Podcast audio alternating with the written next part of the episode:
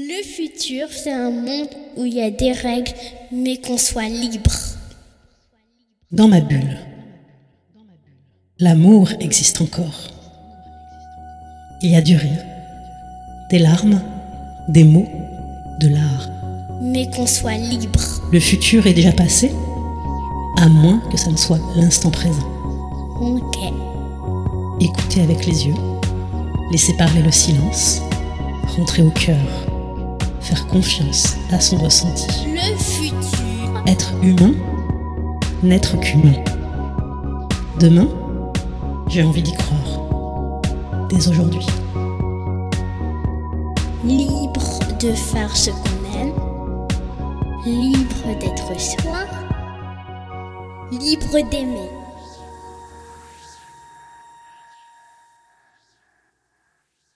C'est une très jolie formule, transmettre le futur. Je, ne sais pas si on transmet toujours le futur. Je pense qu'on transmet le passé, ce qu'on a fait, on transmet le présent. Transmettre le futur, c'est y penser, y réfléchir, essayer de le construire. C'est peut-être un peu ce qu'on essaye de faire humblement avec mon organisation Digital for the Planet, par exemple, où on a inventé des nouveaux mots pour initier le futur. En tout cas, poser les bonnes questions plutôt que d'essayer de, fournir des réponses toutes faites. Transmettre le futur, c'est peut-être ça, c'est ouvrir les bonnes questions, créer des courants d'air dans les systèmes de pensée, afin que chaque personne puisse avoir sa propre réflexion. Et finalement, transmettre le futur, est-ce qu'on ne devrait pas se demander comment transmettre le futur? De quelle manière? Afin de laisser aux individus toute leur liberté. Je pense que c'est le futur, ça doit être synonyme de liberté. Exactement. Et là, j'ai absolument pas fait du tout attention au fait que c'était le sujet du podcast. Mais c'est pas grave, c'est une introduction. Donc... Mais, non, mais, mais, mais, pour le coup, c'était. Comme quoi, on y est. Alors, bonjour, bonjour Inès. Bonjour, bonjour à Céline. tous et bienvenue dans le 24e épisode de Transmission du futur, le podcast qui donne de la voix, de la couleur et de la matière à l'invisible dans le monde des affaires. Je suis Céline Bourra, chamane corporate, fondatrice de la Terre, le ciel et nous. Et aujourd'hui, je suis très honorée de recevoir à mon micro une femme libre. Parce que jamais là où on l'attend, toujours là où il est juste d'être, à la fois très en avance sur son temps, très ancrée à accompagner la métamorphose de la société. CEO de Digital for the Planet, conférencière, auteure, jeune maman, femme de réseau, polyglotte, c'est une communicante, une militante à sa façon, avec douceur et humilité. À 33 ans, elle est convaincue que le chemin le plus rapide, ce n'est pas de changer la société, c'est de s'affranchir soi-même. Inès Léonard-Duzy, bienvenue. Merci beaucoup Céline. Alors tout d'abord, sache que je suis très honorée que tu aies accepté mon invitation, parce que quand j'ai lancé mon podcast euh, il y a un an, j'ai posé l'intention de t'avoir comme euh, invitée, et 24 épisodes plus tard, nous y voilà. Donc merci. Je te suis à travers de nombreuses publications depuis bientôt deux ans. Et le sujet que j'ai conçu sur mesure pour toi, comme je le fais avec chacun des invités, c'est incarner sa liberté. Alors d'emblée, Inès, j'ai envie de te demander, être un individu libre, une femme, un homme, ou entre les deux, ça signifie quoi pour toi aujourd'hui? Merci déjà pour cette invitation. Je suis ravie moi aussi d'être avec toi. Être libre, c'est, plutôt, j'aimerais me demander comment être libre. C'est d'abord apprendre à se connaître.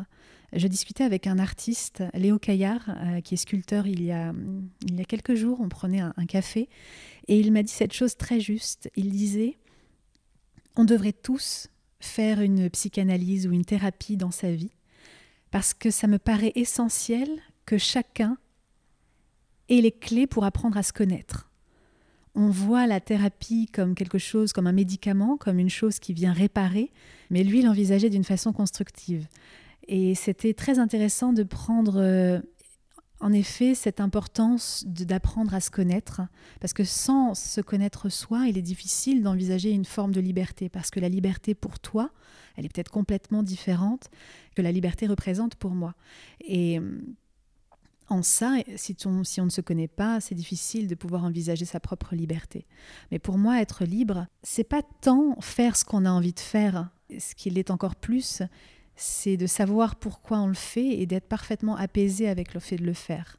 Il y a beaucoup de gens qui se disent libres, qui prennent euh, les libertés justement pour faire les choses qui leur donnent envie, mais on le sent qu'il y a parfois des personnes qui l'assument mal ou qui se justifient au quotidien et qui sont parfois en rébellion interne parce qu'il y a quelque chose en eux qui leur dit tu devrais pas faire ça car parce que tu ne colles pas à la société en faisant ça, mais tu le fais quand même parce qu'une autre part de toi te dit que c'est ça que tu es. Et c'est là où est-ce que la liberté elle est totale? Et je reviens encore donc à cette importance de se connaître. Voilà, pour moi la liberté, elle peut prendre mille formes et euh, il y en a autant qu'il y a d'individus, je pense. Mais l'important, c'est d'abord de se connaître très bien pour pouvoir euh, être franc du collier, tu sais, avoir le regard franc quand on s'adresse à quelqu'un et qu'on dit voilà qui je suis, voilà ce que je suis. Et je vais même pas m'en justifier parce que quand je vais te le dire, ça va te sembler évident. C'est exactement ça.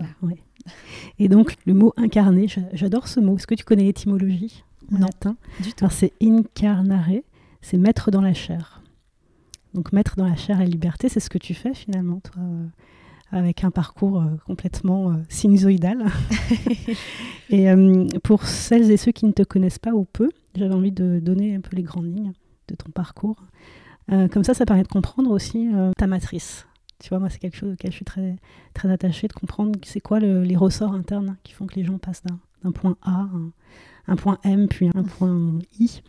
Euh, en termes d'études, tu as un double cursus en langues étrangères et lettres classiques, un DU en chinois mandarin, un certificat d'art business à New York.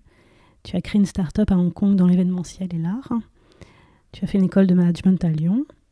Tu as travaillé dans la stratégie retail digital chez LVMH au Talent Management Europe chez Kering. Tu as créé une méthode de management agile prônant un rapport décomplexé à l'erreur. tu as créé un salon de thé clandestin parisien chez toi, qui est devenu un spot euh, d'artistes, de voyageurs et de parisiens en tout genre. Et depuis 2017, tu es CEO de Digital for the Planet, qui est à la fois une ONG et un cabinet de conseil qui accompagne les entreprises et les gouvernements à réduire leur impact carbone générés par leurs activités numériques et qui sensibilisent aussi les citoyens à mieux comprendre ces enjeux d'un point de vue intellectuel et sociétal. Et tu as créé The WIT, qui est devenu récemment Preserve, un réseau en ligne qui enseigne à travers des masterclass l'art de vivre bien et mieux. C'est très joliment dit, j'aurais jamais fait mieux. Merci beaucoup. Et ben voilà, écoute. du coup, tout ça, à 33 ans, m'amène à avoir déroulé avec toi le fil de notre sujet du jour, autour de quatre points qui me semblent être fondamentaux et qui vont pouvoir éclairer les gens qui nous écoutent sur euh, bah, comment chacun peut s'approprier et incarner sa liberté. Donc il y a quatre thèmes, la légitimité, l'élégance relationnelle, l'intuition et la place de l'art et de la poésie. Ah, j'adore, on va s'amuser. oui, donc je veux qu'on démarre sur la légitimité. Comment on crée sa légitimité? Parce que tu es quelqu'un qui a assez tôt euh, décidé d'arrêter de t'excuser d'exister et que tu attendu personne pour te valider. Comment tu t'es construit toute cette légitimité? Je pense que c'est toujours un vœu pieux. On a toujours besoin d'être validé. On ne vit jamais que pour les autres. Les artistes les plus sensibles, en tout cas pour avoir beaucoup gravité dans le milieu de l'art et continuer euh, à le faire, on me dit souvent un artiste a besoin d'être validé. Il n'y a que les, espèces de grands artistes torturés qui sont un petit peu planétaires, qui, qui font l'art que pour eux-mêmes. On a toujours besoin d'être validé quelque part. Après, oui, et tu l'as très bien dit, j'ai très tôt essayé de de m'affranchir du regard des autres et de, cesser de m'excuser d'exister. Ce que j'ai toujours fait, c'est lié à mon histoire personnelle, à mon enfance, à la manière dont j'ai structuré euh, ma, matrice euh, mentale. Et, donc, c'était important de, me dire, OK, là, cette caractéristique, elle me handicape, elle n'est pas bonne pour moi, elle, est un frein. Et, il va falloir, et ça, ça ne doit plus faire partie de la personne que j'ai envie d'être. Donc c'est très important aussi, encore une fois, toujours ce retour à se connaître, être en conscience et se dire, OK, ça, ça ne me va pas, il va falloir que je travaille dessus. On peut gommer, on peut le déplacer, on peut l'assouplir, l'estomper, on peut le supprimer. Euh, chacun fait comme il sent, comme il peut et comme il veut. Euh, moi, c'était important pour moi. Et puis, la légitimité, personne ne nous la donne. Il y a personne, c'est un mythe cette histoire de quelqu'un qui vient te voir et qui te dit tu es légitime aujourd'hui. Il y a peut-être seulement la, délivrance de diplôme à l'école qui vient nous dire, et encore pas tous. Encore, ça fait pas grand-chose aujourd'hui. Et, c'est pas une vraie légitimité pratique. Enfin, ça sera une légitimité pour tes professeurs, ton école, mais pas forcément pour les gens dans le milieu du terrain. La légitimité, j'ai toujours pensé, et je continue à le faire, qu'elle se prend. Maintenant, elle se prend pas comme ça parce qu'on a décidé un matin d'être légitime. C'est beaucoup de travail. Et en effet, s'il y a une chose, une autre chose qui me caractérise, c'est que je suis euh, une travailleuse acharnée. Je suis lève-tôt, je suis bosseuse et euh, la légitimité, euh, moi je l'ai prise parce qu'il me la fallait vite. Hein, tu l'as dit, j'ai 33 ans et il me fallait être légitime rapidement. Je l'ai prise en me heurtant aux critiques, aux portes qui se ferment, aux erreurs qu'on fait rapidement. Moi, c'était un peu ma méthode casse des choses et construit comme ça et répare. C'est donc cette logique de l'objet cassé qu'on casse volontairement pour mieux le réparer et en faire quelque chose qui soit plus résistant, c'est vraiment une chose qui me détermine. Qui te caractérise, oui. Euh, ça a été ma méthode. J'ai pas peur, j'ai le goût de l'effort en tout cas. C'est épuisant. Hein. Il faut avoir des choses à côté qui viennent te ressourcer parce que tu peux pas faire que ça. Euh, souvent, on a l'impression que pour réussir, on peut passer entre les gouttes sans se mouiller je ne le pense pas. Les espèces de réussites euh, fulgurantes, euh, en fait, elles se font pas en un jour, elles sont très longues en général. Donc la légitimité, voilà, si je devais en dire quelques mots, c'est beaucoup travailler et être suffisamment équilibré pour savoir que à ce moment-là, ce jour-là, aujourd'hui, je mérite de prendre ma légitimité parce que j'estime que j'ai suffisamment travaillé. Par rapport à ce qui est attendu, je trouve que je m'en sors plutôt pas mal. Évidemment, ça ne veut pas dire que je vais m'arrêter d'apprendre, mais aujourd'hui, je me sens suffisamment forte. C'est comme faire un marathon finalement. À quel moment on décide d'être légitime pour aller courir 42 km C'est mm. pareil. Parce qu'en plus, tu es arrivé sur un créneau euh, de l'écologie numérique. Donc tu as créé ce concept. Tout à fait. Donc un concept pionnier avec euh, des enjeux énormes à défricher. Et tu es arrivé dans un milieu d'hommes. oui. Milieu tech, milieu développement durable, enfin des, milieux déjà très investis par, par beaucoup de monde. Donc euh, il a fallu apporter quelque chose de nouveau, j'imagine, assez vite. En effet, j'ai la double particularité de travailler dans l'écologie, qui est un milieu élitiste, très intellectuel et également euh, très masculin. Euh, même si beaucoup de femmes ont une sensibilité très naturelle à l'écologie, à l'environnement et qu'on en trouve de plus en plus. Mais Ce sont les hommes qui font. Mais dans les instances décisionnaires, absolument décisionnelles, on a euh, beaucoup d'hommes. Et dans le numérique, c'est pareil. Le numérique, bon, bah, c'est pas moi qui vais l'apprendre à qui que ce soit. Les femmes euh, manquent. on a besoin de beaucoup plus de femmes pour faire du numérique un outil parfaitement paritaire. Et, et, donc oui, évoluer dans ces deux milieux et surtout les faire coïncider et les faire, euh, enfin, les faire se rencontrer pour en faire euh, un miel et quelque chose qui soit positif et constructif pour la société de demain, euh, c'était pas du tout une chose gagnée parce que déjà j'étais pas la bonne enfin j'étais pas la personne attendue en tout cas. donc j'ai été regardée un peu comme une espèce d'oiseau bizarre, que fait-elle ici? Donc ça force l'humilité parce que tu arrives quelque part avec toute ton assurance, tes bonnes volontés, tes espoirs, tes ambitions, tes objectifs. Et à la fois tu le sais, il va falloir travailler quatre fois plus que les autres. Et tu vas avoir ce regard quand tu vas échanger avec les gens, cette espèce de regard des gens à qui tu parles, euh, où dedans il est écrit, mais pourquoi c'est elle en face de moi qui me parle? Et tu apprends à, à le vivre de manière douce, euh, et puis te dire que c'est ok, les gens ont le droit de se poser des questions. Et finalement, en prenant les choses de cette façon, ça s'est plutôt bien passé. Les gens euh, ont été très accueillants. L'écologie numérique est aujourd'hui une théorie, un concept qui est repris dans le monde entier. Je travaille avec des chercheurs venant de tous les pays et c'est une, chose absolument très enrichissante pour moi au quotidien. Et voilà, donc la légitimité, ça ne veut pas dire qu'on vient en terrain conquis. En fait, on n'est jamais en terrain conquis. On découvre tous les jours et tous les jours, des, des gens viennent vous apprendre des choses sur ce que vous pensez savoir, ce que vous êtes censé maîtriser. Et du coup, ce qui est intéressant, c'est que tu as flairé assez rapidement un, créneau manquant.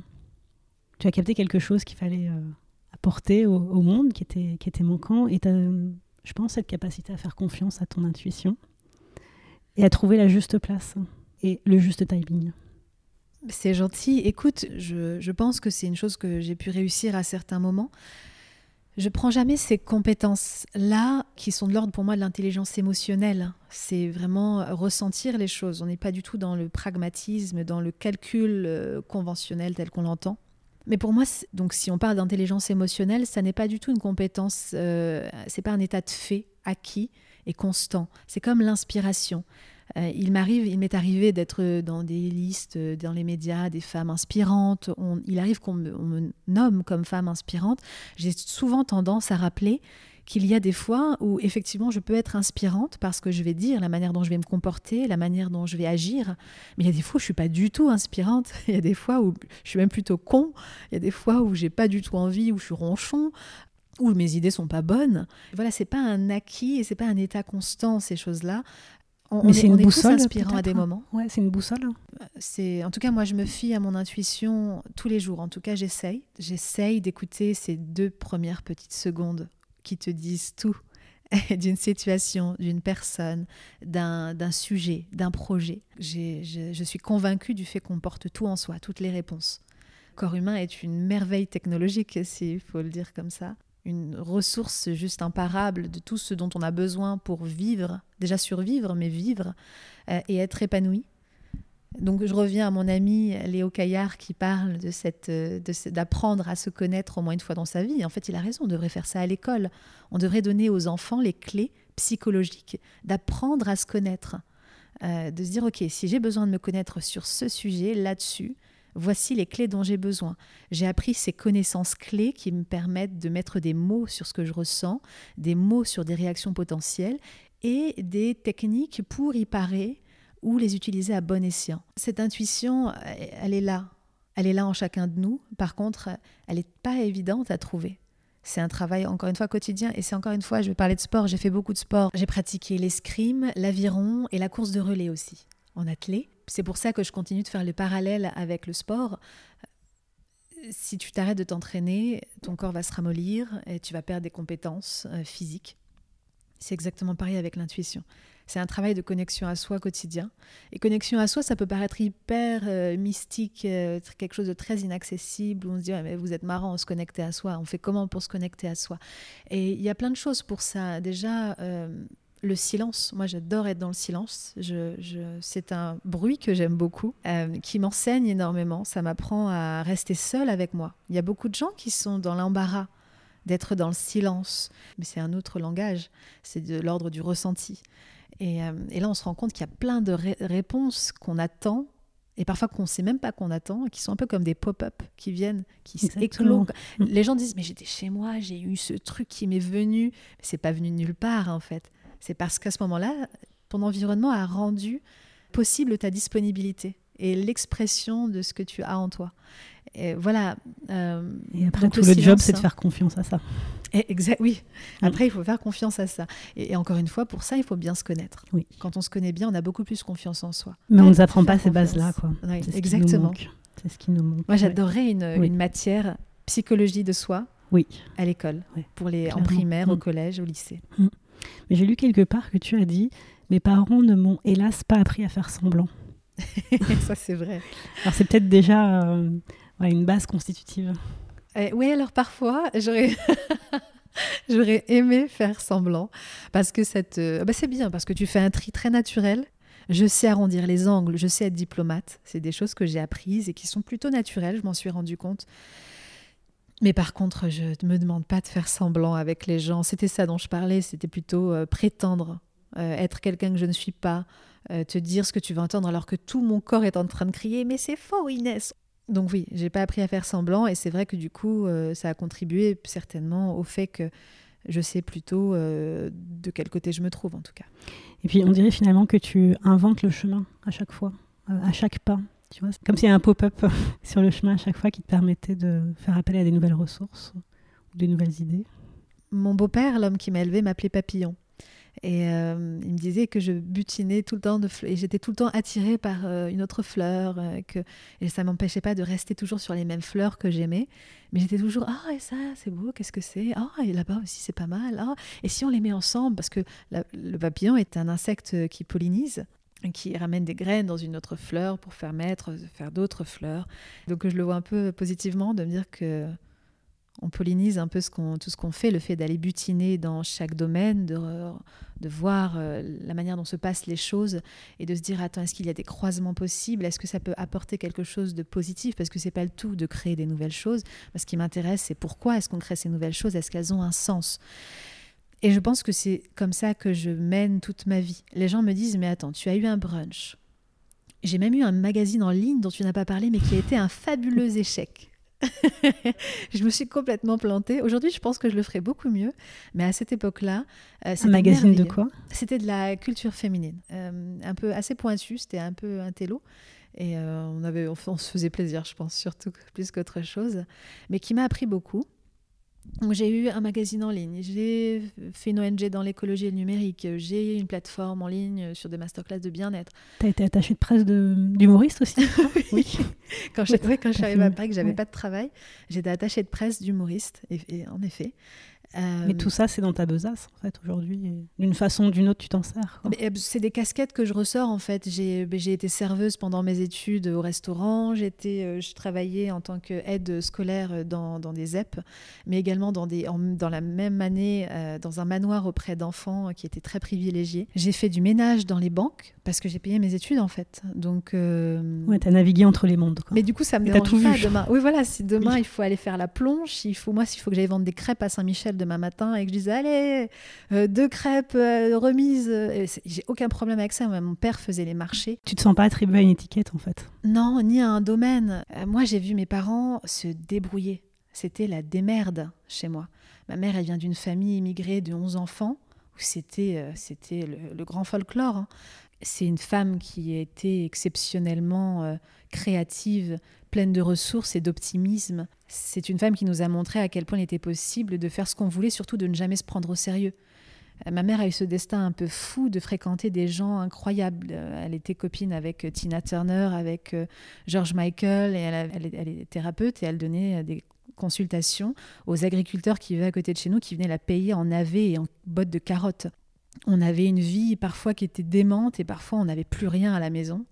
Et mon père, mon père est parti, donc c'est euh, voilà euh, petit jeune de province, euh, parent restaurateur en Normandie, qui lui a fait un BEP pâtisserie, mais il a arrêté en cours de route. Après, il a fait de la mécanique. il paraît ça lui a pas plu. Il est devenu DJ. Il a rencontré d'ailleurs ma mère à une soirée où il était DJ.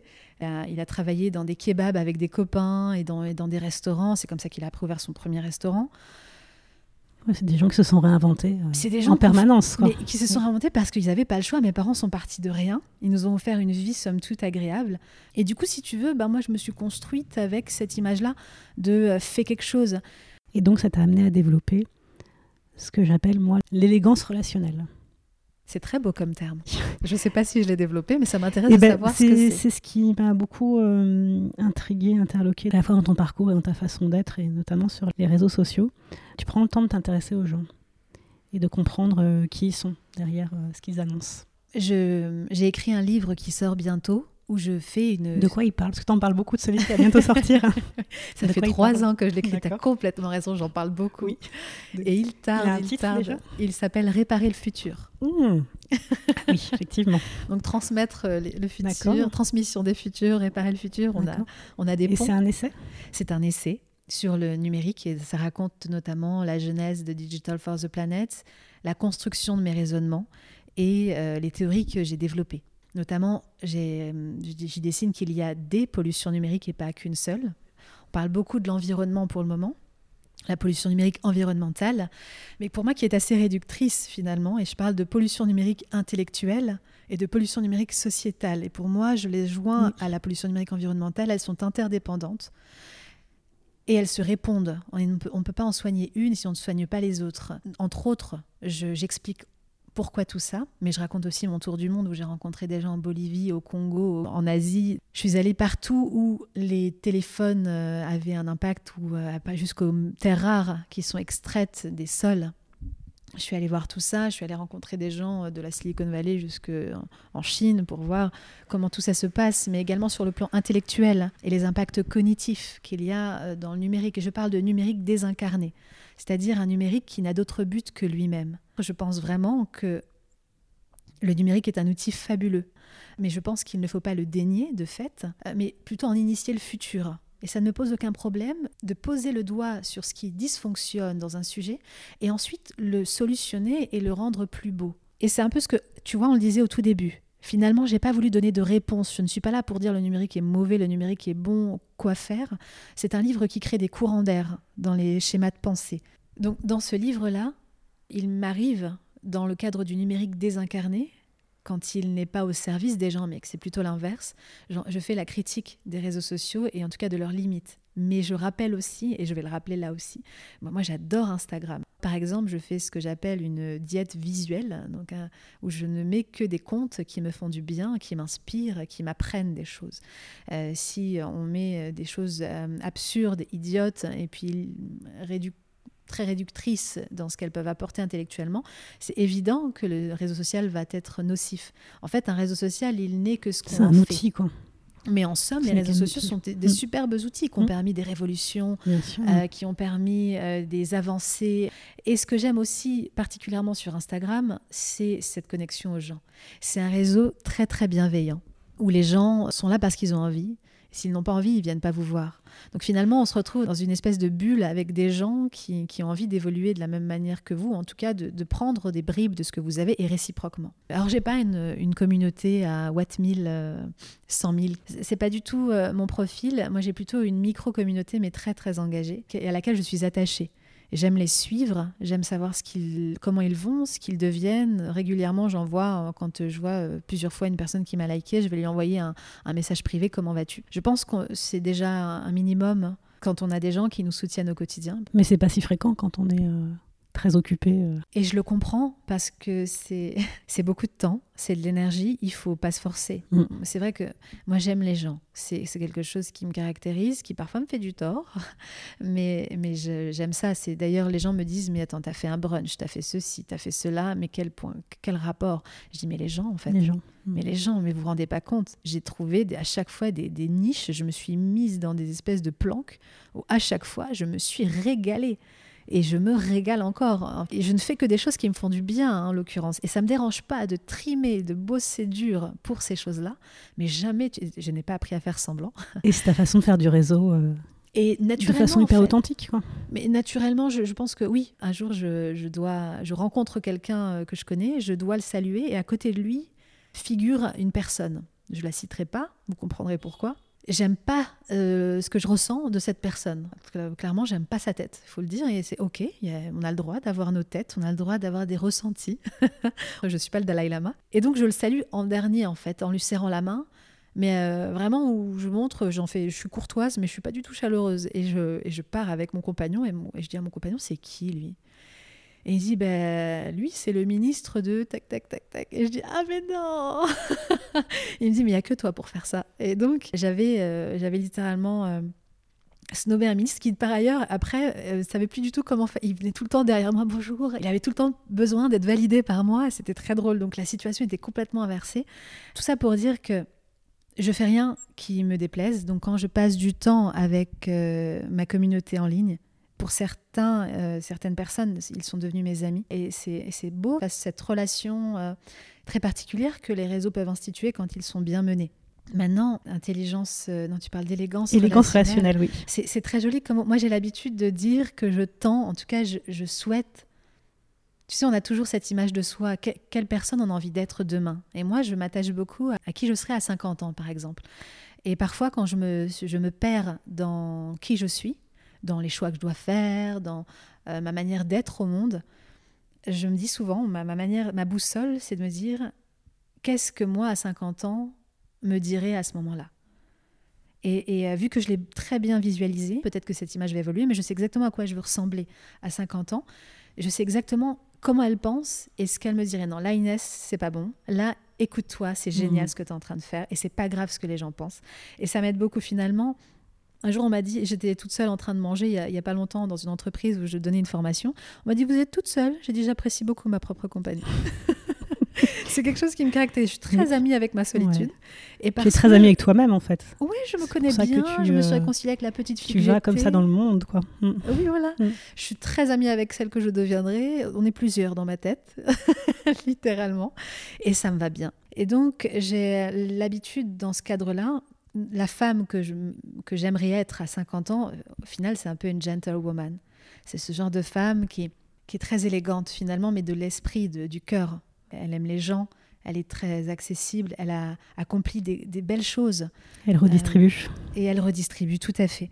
Donc, euh, cette femme de 50 ans que j'espère être un jour déteint sur moi aujourd'hui, et j'aime l'idée de, d'être une gentlewoman aujourd'hui, d'être polie, d'être euh, agréable, que les gens se sentent bien, d'avoir toujours quelque chose pour quelqu'un. On reçoit pas que chez soi, on reçoit toujours. Dès que quelqu'un vient nous parler, on reçoit.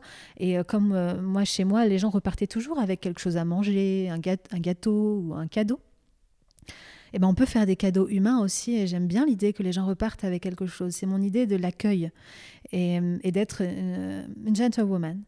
Et de la même manière que j'aime pas bitcher, par exemple. J'aime pas, j'aime pas dire du mal des gens, même quand euh, parfois euh, ce serait justifié. Je trouve ça bien plus agréable et pour les autres, mais surtout pour moi. Et surtout, ça permet d'évacuer les mauvaises énergies et de garder que les bonnes. Exactement. Euh, Enfin voilà. Exactement. Et ce qui nous amène au dernier point, qui est la place et le temps que tu accordes à l'art et à la poésie. Je trouve ça très intéressant aussi, cette partie que tu montres euh, parfois de toi, et on sent de toute façon ta façon de t'exprimer que tu es très connecté à ce, ah à ce monde-là. Oui. Les mots, le goût des mots, le goût du beau. Dans mon livre justement qui va sortir, ça mhm. y est, youpi euh, Pour janvier pour euh, février, oui. Février, début février. À un moment donné, je pose la question qu'est-ce que le beau sinon la quête des choses justes? D'ailleurs, les Grecs font bien la différence entre beau et esthétique. Un verre bien rond, avec un, un joli pied bien droit, bien fini, bien soufflé, c'est esthétique. Il n'est pas beau. Mais un verre, ce même verre rempli de vin qu'on offre à quelqu'un, il est beau. Euh, et finalement, le beau, bien, bienveillant, beauté viennent de la même racine. Mm. Donc il y a un lien très fort entre ce qui est beau et ce qui est bien. Et en ce sens, j'ai toujours été attirée par le beau.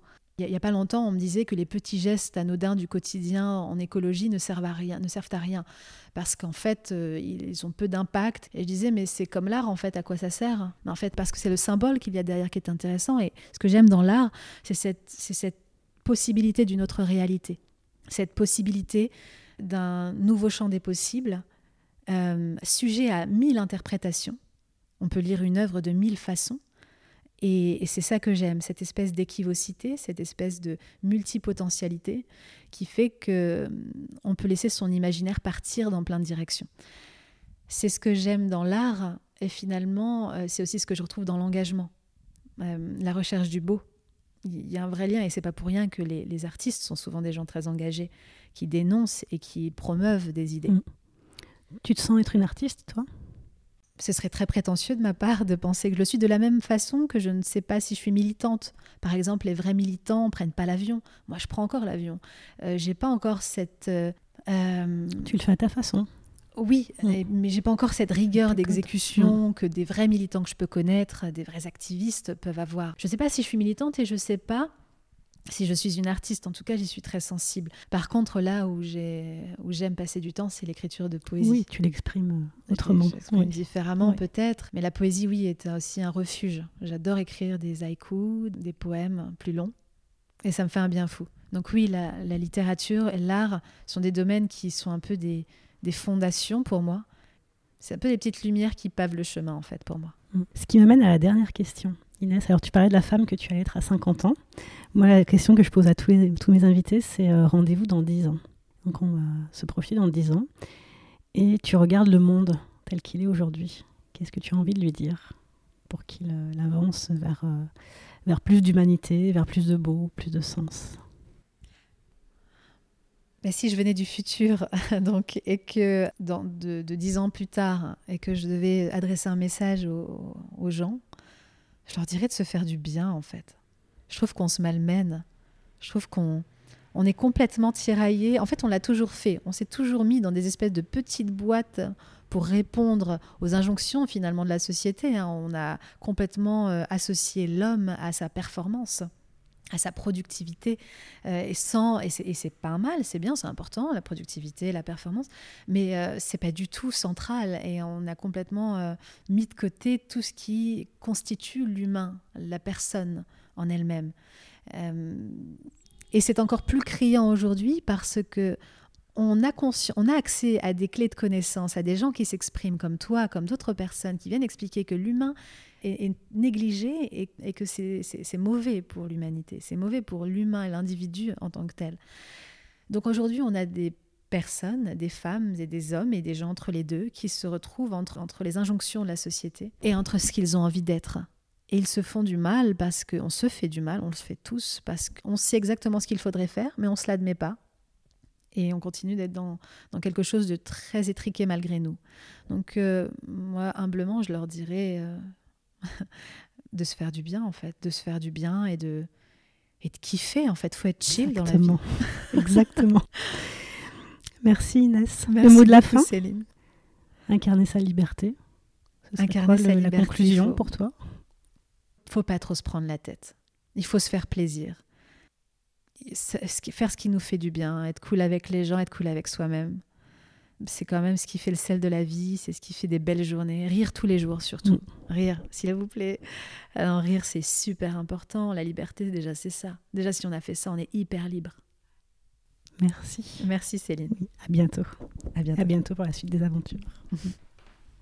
Être humain, n'être qu'humain. Demain, j'ai envie d'y croire. Dès aujourd'hui.